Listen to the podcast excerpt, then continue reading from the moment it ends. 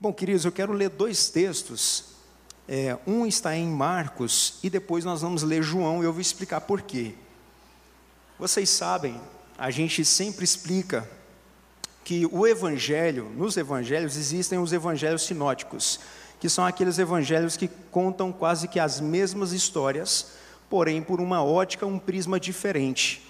É como que né, duas pessoas presenciassem o mesmo fato e você pedisse para que as duas contassem detalhadamente o que elas viram nesse acontecimento.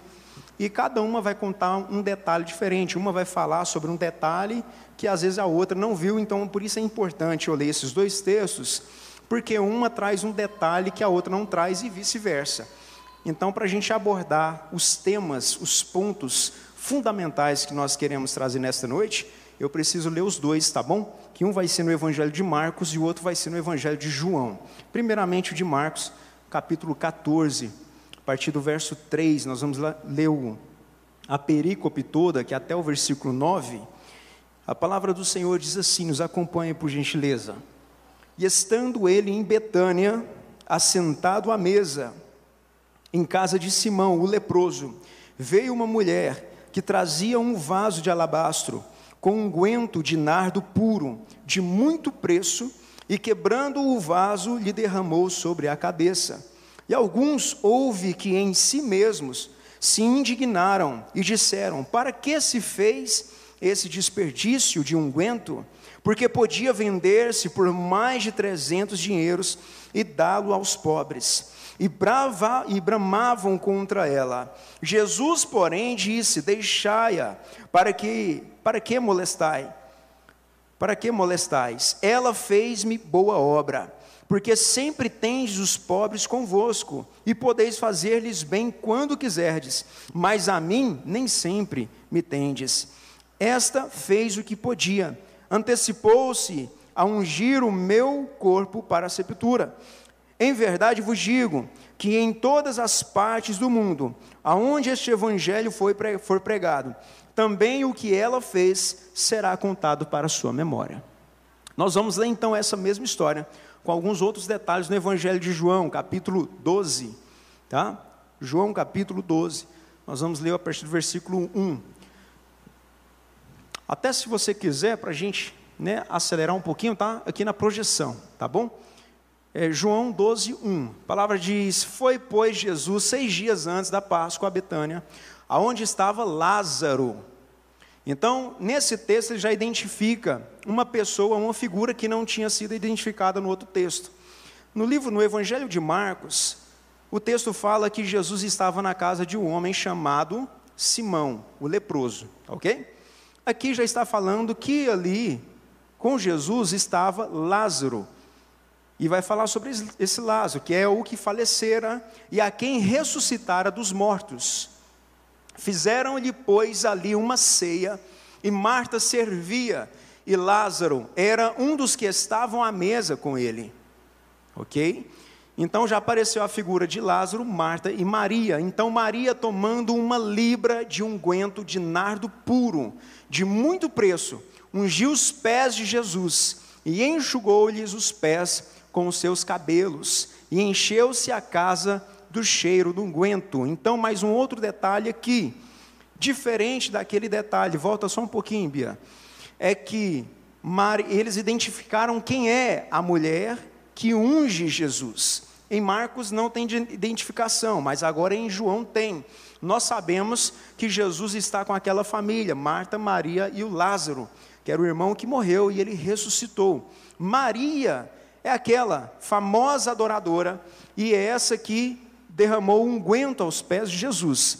Um detalhe importante é que no Evangelho de Marcos, a Bíblia fala que Maria jogou unguento na cabeça de Jesus, ungiu a cabeça, mas aqui no texto está dizendo que ela ungiu os pés. E eu vou explicar por quê. Será que está havendo algum, é, alguma discordância aqui da Bíblia? Não. É porque eles viram através de um prisma diferente. Ao que tudo indica, e o texto vai dar essa, esses detalhes para nós, é que ela jogou um unguento na cabeça dele, mas era tanto unguento, tanto perfume, que ele escorreu pelo corpo inteiro, até também banhar, encharcar os pés do Senhor Jesus. Então vamos lá, mais esse detalhe. Então um dos seus discípulos, Judas Iscariotes, no texto não fala, mas nesse sim, filho de Simão, o que havia de traí-lo, disse: Por que não se vendeu este unguento por trezentos dinheiros e não se deu aos pobres? Ora, ele disse isso não pelo cuidado que tivesse com os pobres, mas porque era ladrão e tinha a bolsa e, trava, e tirava o que ali se lançava. Disse, pois, Jesus: Deixai-a para o dia da minha sepultura. Guardou isso. Porque os pobres sempre tende convosco, mas a mim nem sempre me tendes. Ok? Aí muita gente dos judeus, essa parte importante, e muita gente dos judeus soube que ele estava ali e foram não só por causa de Jesus, mas também para ver a Lázaro, a quem ressuscitara dos mortos. E os principais dos sacerdotes tomaram a deliberação para matar Lázaro também. Beleza, até aqui. Então, o que, eu quero abordar por enquanto desse ponto?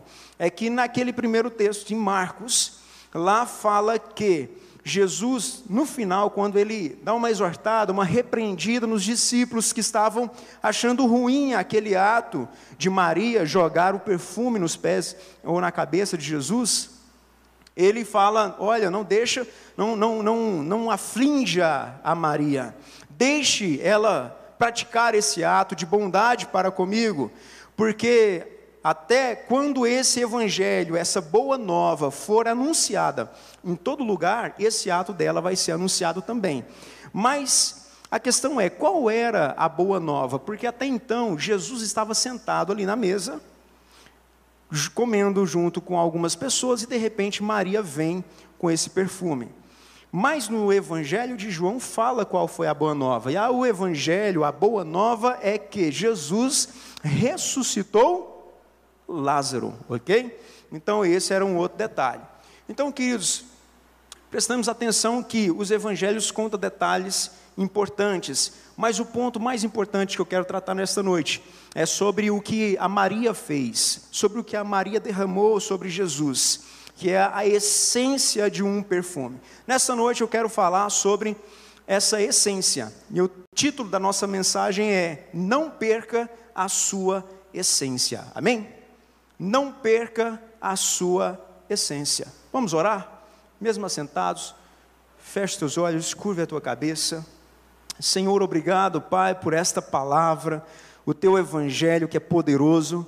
Nós, nesta noite, estamos gratos, agradecidos, Senhor, por estarmos aqui para louvar o teu nome e aprender um pouco mais. Ensina-nos, traz luz à nossa mente, fala em cada coração, renova a nossa fé fortalece-nos, ó Deus, através desta palavra, e que o teu nome seja glorificado. Em nome de Jesus, repreende também, Senhor, todo mal, todo impedimento, todo empecilho.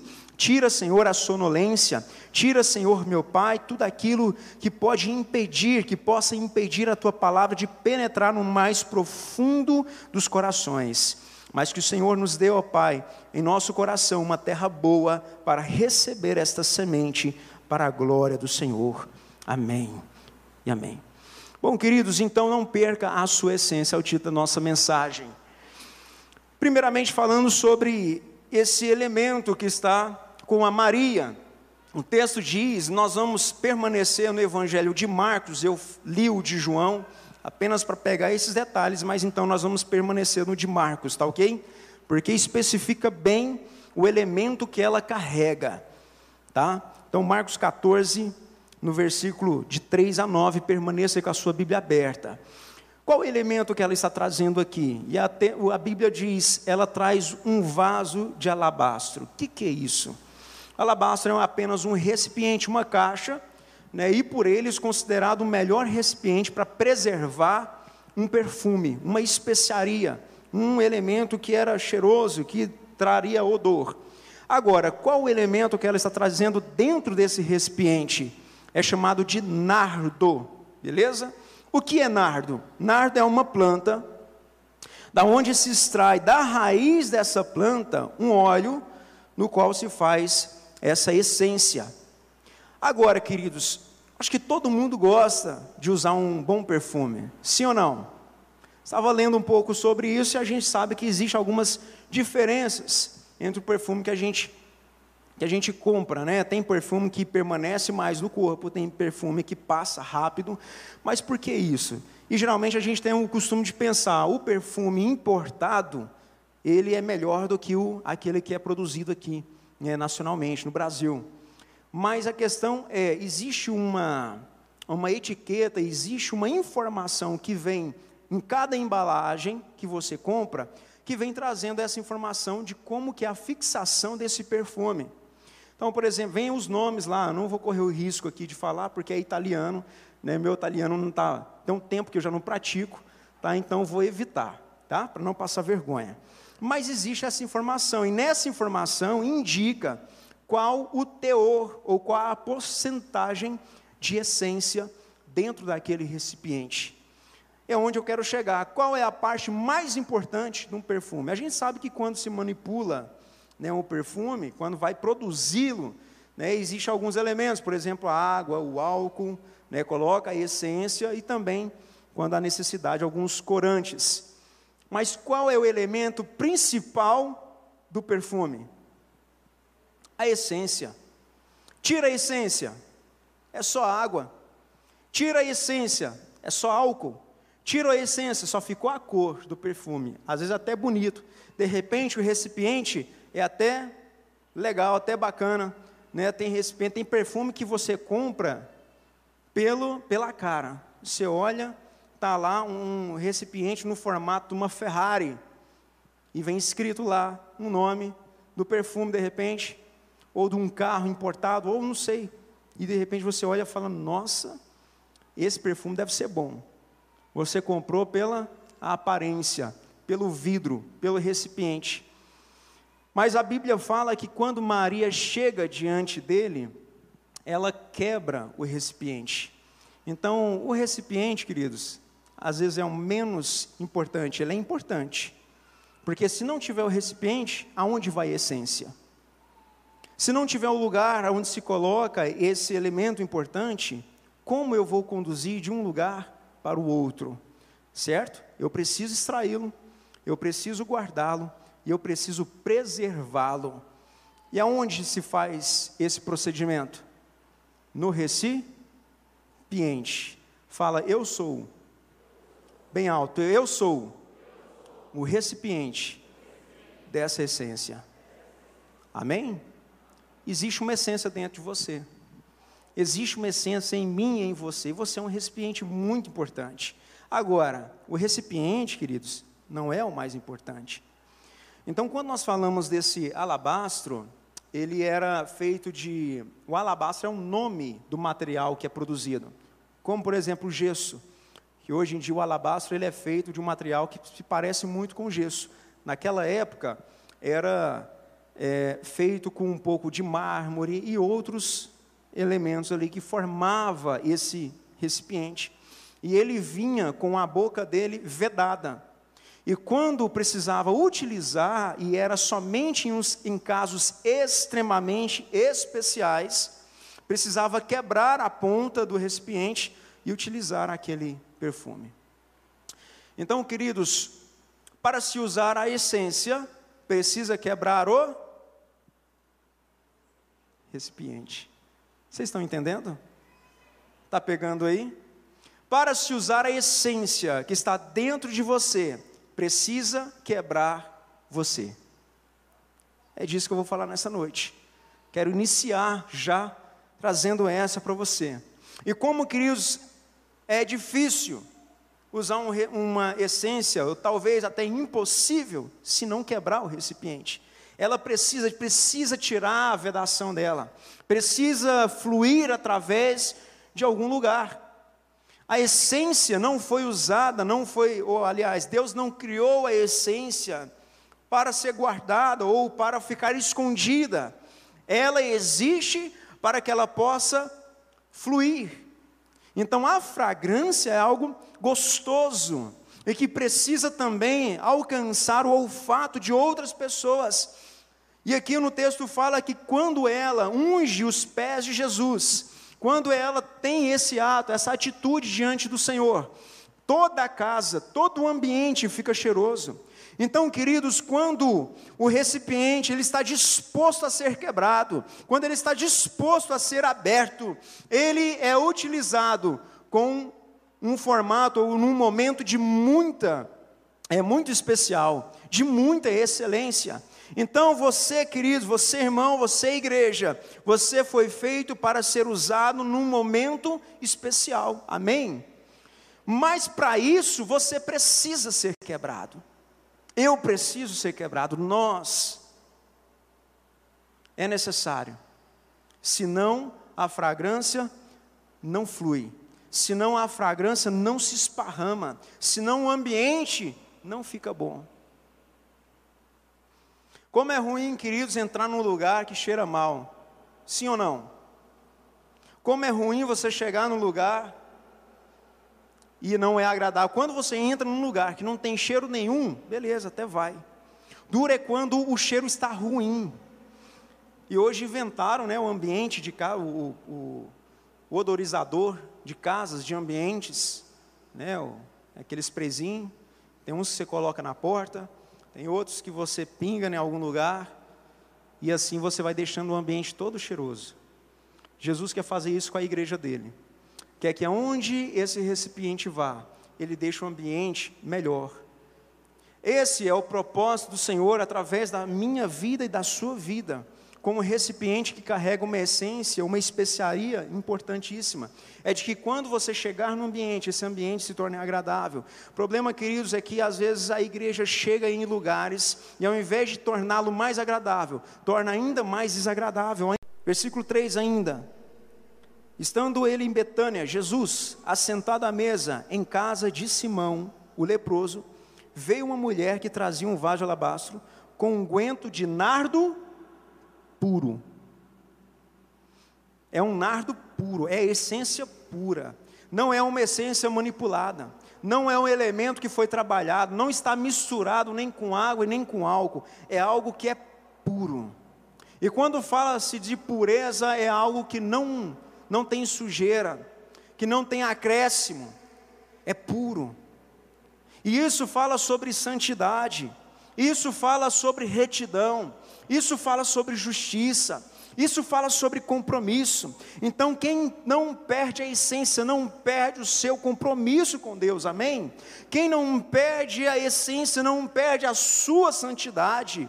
E quando a igreja perde a sua santidade, ela perdeu a sua intimidade com Jesus, ela perdeu o seu propósito, ela perdeu o seu foco. Não perca a sua essência. Não abandone, não desvalorize a santidade, irmãos. Não desvalorize a pureza. Hoje a gente vê, sabe, igrejas que falam, que pregam contra a santidade, ou não pregam a santidade. Não pregar a santidade é uma coisa, e pregar contra a santidade é pior ainda. Tem igrejas que dizem: pregar sobre a santidade não santifica ninguém. Pelo amor de Deus. Aonde está escrito isso? A Bíblia inteira fala, a Bíblia é uma pregação. Quando Paulo escreve as cartas, quando os evangelhos escrevem essas cartas, é uma recomendação, é uma pregação, é um sermão. Jesus, quando ele expõe aquele sermão no monte, é uma pregação, é um sermão. E tudo fala sobre santidade, sobre pureza, sobre intimidade com Deus. E tem igrejas pregando contra a santidade. Se for numa igreja um dia que falar que a santidade não é algo importante na vida da igreja, não sai dela não. Corre para bem longe. Numa igreja que não fala sobre Jesus, nem entra. Agora, isso não é só na igreja, queridos, isso precisa tá, estar também muito explícito e muito bem entendido e formado dentro das nossas casas. A santidade tem que ser um elemento presente dentro da sua casa, dentro da sua família, dentro do seu lar. Amém? Não perca a essência da sua casa, não deixe a sua, a sua casa cheirar mal, Não deixe a sua casa ficar fedida. Esborrife essa essência para todo lado, queridos.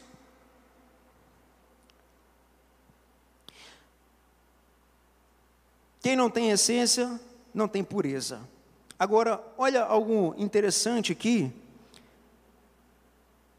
Ponto 2: quem não perde a essência não se vende por nenhum valor. Olha só. Quando Maria chega e ela derrama, e aí existe uma reclamação, e a reclamação é: poderia ter vendido e feito algo para os pobres, poderia ter utilizado todo esse dinheiro. Então a Bíblia ela traz uma informação que é quando a Maria está derramando essa essência em Jesus, esse nardo, fala que ela derrama na quantidade e o próprio Judas, ele dá um valor. E denário vale um dia, 300 denários vale 300 dias. E se ela derramou 300 dias, ela derramou o pagamento de um ano sobre Jesus. Quanto que é o salário mínimo hoje? 1.045. Vamos, vamos arredondar para baixo. Mil. Se a gente trabalha um ano, recebe por mês 12 mil reais. É o que ela estava derramando nos pés de Jesus. Então, às vezes, quem estava olhando, de repente, até dava razão. Pô, Maria está derramando 12 mil reais aos pés de Jesus. Mas quem não perde a essência não se vende por valor algum.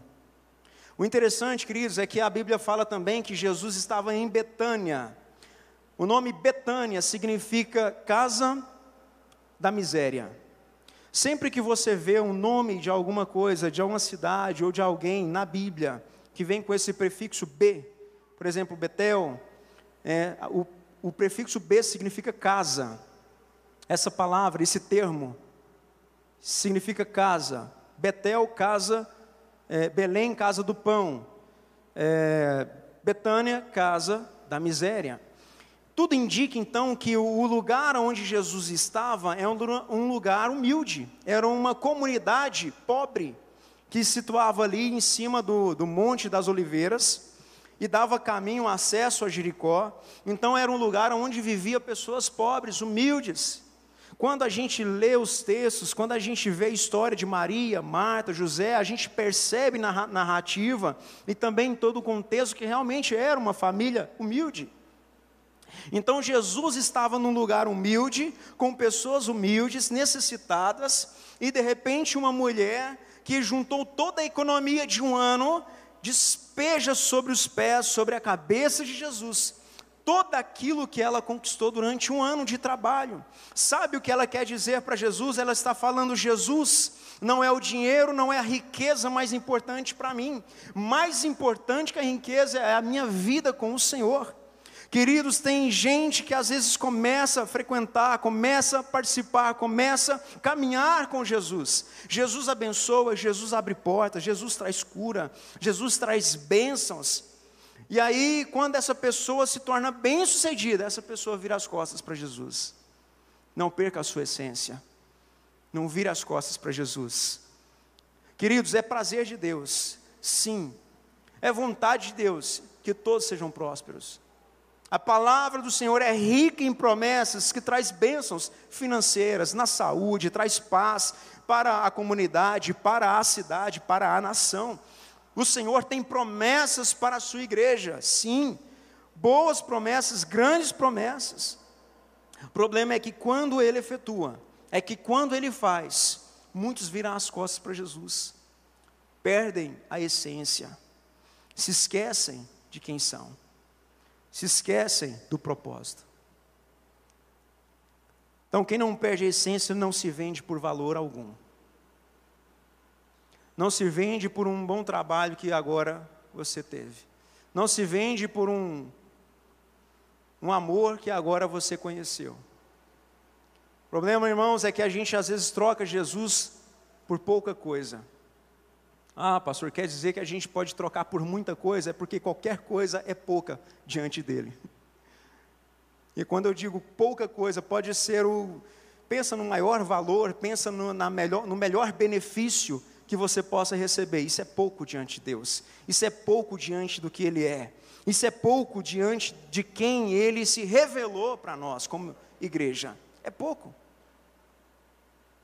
Porque ele é Cristo. Quem eram as pessoas que estavam com Jesus? É o terceiro ponto. Quem não se perde, quem não perde a essência, não perde pureza, primeiro. Segundo, quem não perde a essência, não se vende por nenhum valor. E terceiro, quem não perde a essência, quem não perde a essência, não perde o temor. Olha só. E eu li esses, esses dois textos justamente por conta disso. Quem estava com Jesus? A mesa estava com Jesus um leproso, um ex-morto, um traidor e uma adoradora. Sabe, queridos, todos nós carregamos um pouco de uma figura bíblica. Sabe, todos nós carregamos um pouco de Davi dentro de nós. Sabe, aquele que foi escolhido por Deus, segundo o coração de Deus. Sabe, aquele que teme ao Senhor, aquele que vai avante os desafios, os gigantes, que vence os gigantes todo dia. Todo mundo carrega um Davi dentro de si. Todo mundo carrega um Saul também. Aquele que desobedeceu. Quem nunca desobedeceu? Fala para mim. Então todos nós carregamos um Saul dentro de nós. Todos nós carregamos de repente um leproso. E essa figura do leproso aqui é aquele que é necessitado, que precisa de cura. E foi para isso mesmo que Jesus veio.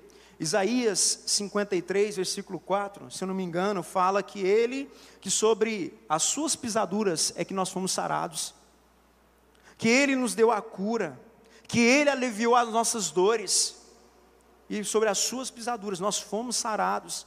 Ele veio com um bálsamo, um unguento de, de cura, de, de, de sarar as nossas feridas, de colocar, sabe, é, algo que vai tirar e aliviar as nossas dores. Jesus sim é aquele que veio para curar o leproso. E quantas vezes nós nos adiantamos, não chegamos diante de Deus como leprosos? Senhor, cura minha vida. Senhor, há uma, uma lepra na minha alma. Existe uma enfermidade no meu coração. Existe uma dificuldade. A gente se apresenta diante de Deus sim como leproso.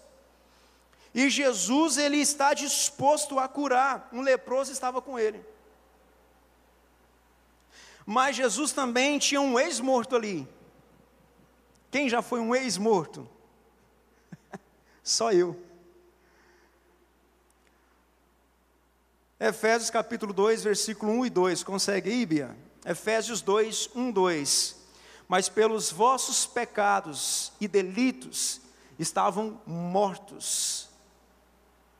Próximo em que noutro tempo andaste segundo o curso deste mundo, segundo o príncipe da potestade do ar do espírito que agora impera, opera nos filhos da desobediência. A desobediência traz morte espiritual, mas a palavra de Deus também diz que agora o Senhor nos vivificou.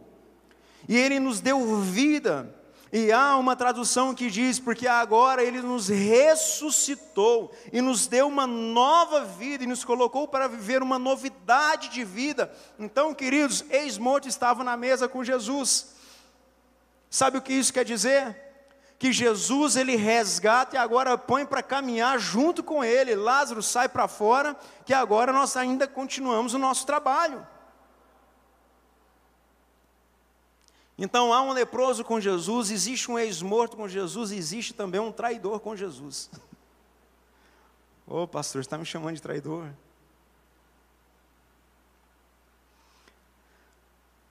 Há momentos que a gente nega Jesus. Há momentos que a igreja traz Jesus, vende Jesus. Sabe, queridos, e quando um de nossos irmãos um daqueles que estavam caminhando com a gente faz isso, toda a igreja faz, porque nós não somos corpo? Sim ou não? Não é corpo? Se você bater o dedinho, quem já bateu o dedinho bem na quina, assim, ó, bem na quina, mas bem dado mesmo, dói aonde? O corpo inteiro. Você senta, você se prostra, fala: Meu Deus, por que, que eu nasci? Comparei quase que Jó é terrível. Então você, nessa hora, você quase clama a morte. Por quê, queridos? Porque é o corpo inteiro dói, o corpo inteiro sente, o corpo inteiro padece. E quando um de nossos irmãos age dessa forma, todo o corpo está prejudicado. E tem quantos que estão fora, quantos que estão perdidos, quantos que estão distanciados, quantos que traem, quantos que vendem Jesus, sabe, que troca Jesus por outras coisas, por outros valores, por outros bens. Culpa nossa, igreja. É igreja, queridos. Sabe, a responsabilidade é da igreja. Então, até quando a gente divulga e fala sobre as cadeiras, né, no momento da liturgia, irmãos, não junte as cadeiras. Nas mídias se fala muito sobre o distanciamento social. Eu até evito de falar isso. Eu gosto de falar, usar a palavra espaçamento. É pelo espaçamento que dá a entender que é só um espaço um pouco mais aberto, né? Porque o distanciamento parece que traz aquela conotação de que eu tenho que ficar longe de você. E o problema é que às vezes a gente vê pessoas acostumando ficar longe uma da outra. Ficar longe, não precisando mais de se relacionar, de comungar, de estar em comunhão, de vir à igreja. Então, queridos, isso é perder essência, se acostumar com as coisas deste mundo, se acostumar com o tempo, ser moldado pelo momento, ser moldado pela circunstância, isso é perder essência. Quando nós preservamos e guardamos a nossa essência, nada muda o nosso caráter, nada muda o coração do crente, nada muda o seu poder de adoração, o seu desejo de estar mais próximo de Cristo. Mas com Jesus também estava uma adoradora. Quando não se perde a essência, não se perde o temor. E ela ali entregou tudo, ela foi no, no grau mais intenso de humilhação. Ela entregou tudo, ela deu tudo. Às vezes a gente fala, tem muitos teólogos né, de internet fala, é, porque no Velho Testamento fala sobre o dízimo, a oferta, mas no Novo Testamento não fala. Claro que não fala, irmãos. O povo entregava era tudo. Olha lá em Atos, lá em Atos o povo vendia as terras. Não, vamos compartilhar com os irmãos que não têm. Então a intensidade deles era grande. Foi um tempo, foi um momento ali que eles viveram e eles criam que Jesus voltava naquilo e eles se desprenderam de tudo. Mas nós precisamos ser assim, desprendidos de tudo, desprendido desse mundo, desprendido desse sistema, sabe, queridos? Então, se desprenda e se quebre diante do Senhor. O que Jesus, o que agrada a Jesus é um coração quebrantado, compungido, não desprezará mas o seu berbo afasta o Senhor.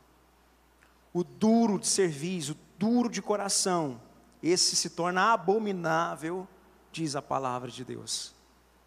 Mas um coração quebrantado, sim, esse agrada ao Senhor. Quem não perde a essência, não perde o valor. Amém? Não perca a sua essência, preserve-se. Guarde o que você tem no seu coração. Agora, qual é a essência, queridos? Hum. Qual é a essência? De repente, alguns devem estar perguntando: tudo bem, pastor, falou de essência, falou de perfume, falou de tudo, mas o que, é realmente essa essência? A essência é Jesus. Maria derramou a essência sobre a essência. Ela está dizendo: olha, isso aqui é para mostrar que o Senhor é muito maior que o que eu tenho nas mãos. Por isso eu estou derramando tudo ao Senhor. Esse ato de Maria foi um ato profético. Perceba que quando Jesus repreende os discípulos, e especificamente Judas Iscariotes, ele está dizendo: o que ela está fazendo é embalsamando o meu corpo. Eu não sei se Maria já entendia isso, se ela tinha percebido. Talvez os homens que estavam ali não, porque o tic-tac às vezes é mais, mais lento um pouco, né? Mas Maria, de repente, já é uma mulher mais acelerada, e ela já tinha já previsto isso, porque Jesus estava falando o tempo todo: oh, vou morrer.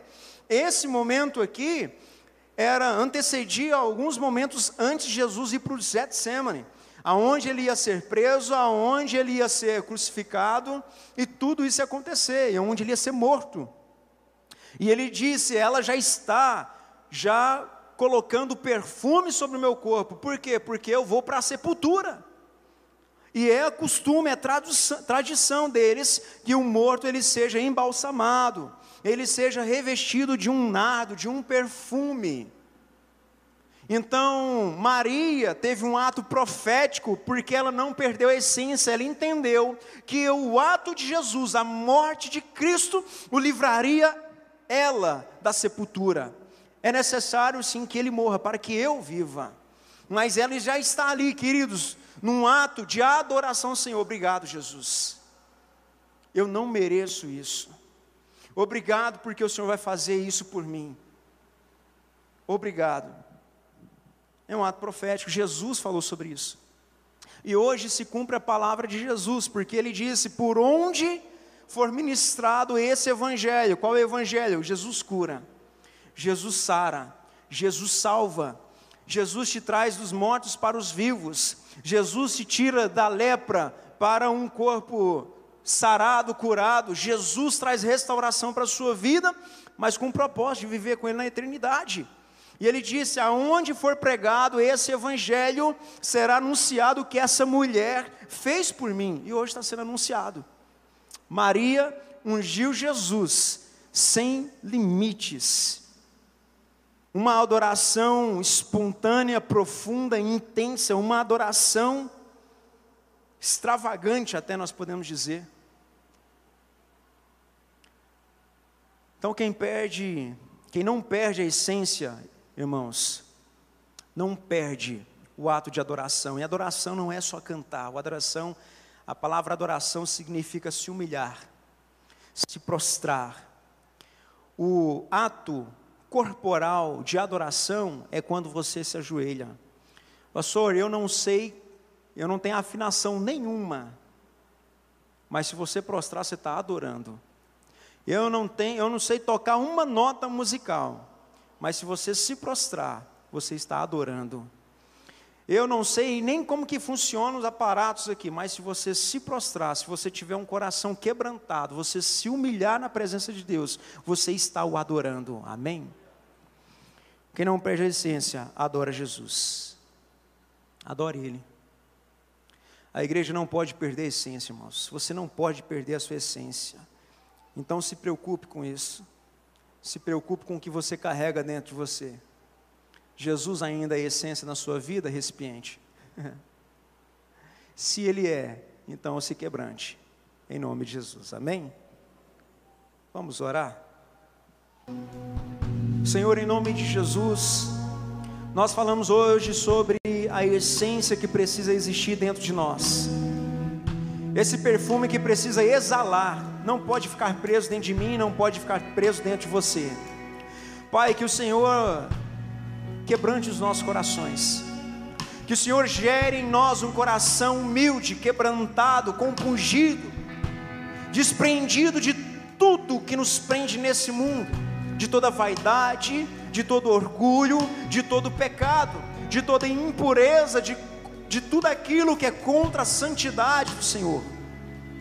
Põe por terra, quebranta tudo isso, quebra tudo isso, quebra os vasos que estão aqui, Senhor para que o teu bom perfume possa se espalhar pra, pelas nossas casas, os nossos trabalhos e por onde nós estivermos, ó Pai. Que o teu bom perfume possa se exalar por onde os teus bons filhos estiverem indo, em nome de Jesus. Em nome de Jesus.